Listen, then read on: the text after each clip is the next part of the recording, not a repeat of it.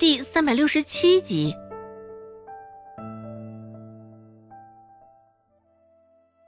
周芷没有搭理周成，而周成也不需要他的回应。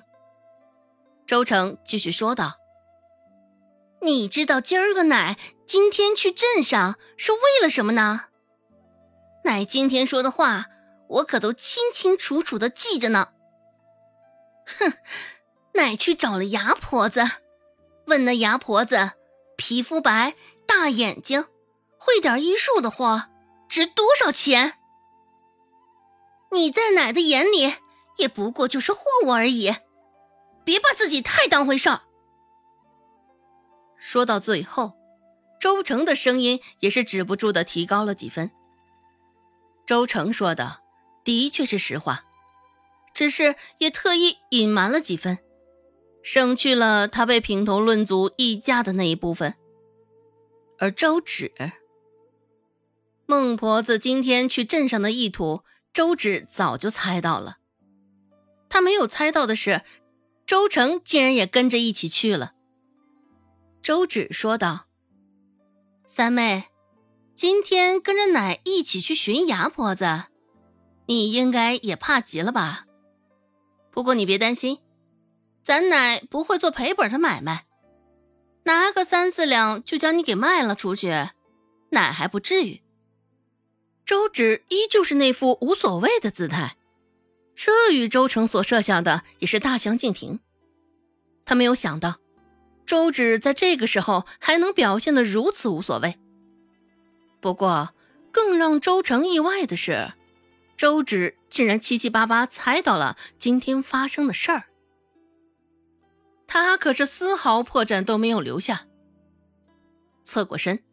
下意识的想看看周芷脸上的表情，只是周芷平躺着，周成也只能看到他一派安然的侧脸，线条流畅，瘦下来之后有点肉，有点肉，但更显可爱。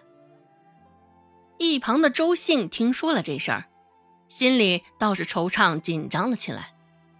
现在周有巧都已经离开了周家。怎么的，孟婆子还是萌生了那种想法？周兴百思不得其解。晚上睡觉的时候，周芷与周成两人还是没有将位置换回来，躺在别人的床铺上。说实话，周芷还真的有几分的膈应，而周成明显也是，本就对周芷厌恶极了，现在躺在周芷的床铺上。心里更是将周芷骂了很多遍。不过，当初是周成非要挤在中间的，他也自然不能再打自己的脸躺回去。一晚上，周成没怎么睡，光在琢磨柳青青问的话了。周芷喜欢什么？谁晓得？以前的周芷还是可爱多了，说什么都相信，像他随便勾勾手指头。就会傻不愣登的将毒蕈吃下肚子。想到曾经的事儿，周成更是难以入眠，而周芷也没有睡，光在琢磨张大海与宋子阳的事儿了。突然的了无音讯，总觉得马上又会石破天惊。第二天醒来，周芷也是累得很，两只眼睛干涩的不行。半眯着眼睛，也不知道最后是怎么走到仁惠堂的。周芷脑袋也是沉的不行，趁着没什么人，周芷也是趴在桌子上打着盹儿。陈老在一旁瞧着，也是气个不行，吹胡子瞪眼的。只是自上回一战后，陈老元气大伤，现在也是怕了周芷了。正要睡着时，周芷耳边就听到砰。炸裂的一声，也是被吓了一跳。周芷瞬间惊醒，原本还有些许瞌睡，现在一下子全被赶走了。周芷睁开眼，下意识看向身旁的陈老，只是陈老惨白着一张脸，俨然也是受到了惊吓。见他这般模样，周芷这才收回视线，这应该不是陈老干的。不过，不是陈老所为。却是与他有关。陈老在吗？让陈老滚出来！周芷听到一声甚是洪亮的声音响起，声音中夹杂着明显的怒气。这是仇人上门，寻陈老算账来了。周芷又看向陈老，现在陈老脸上的颜色也是更加难看了。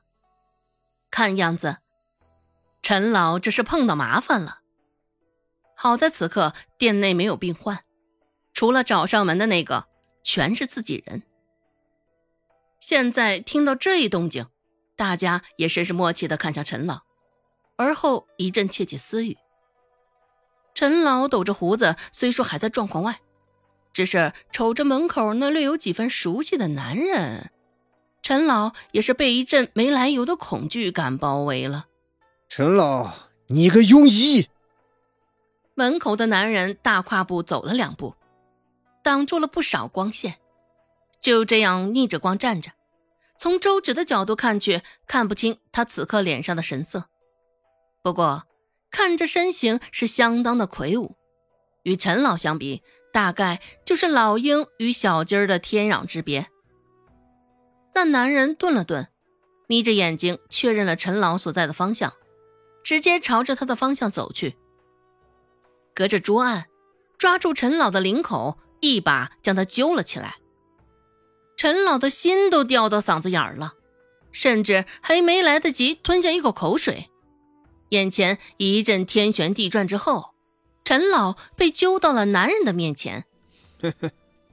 那男人看着陈老这般唯唯诺诺的模样，反常的冷笑了两声，不过下一瞬，眼神一凛。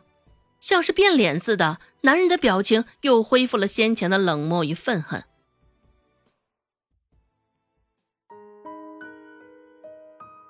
本集播讲完毕，感谢您的收听，感兴趣别忘了加个关注，我在下集等你哦。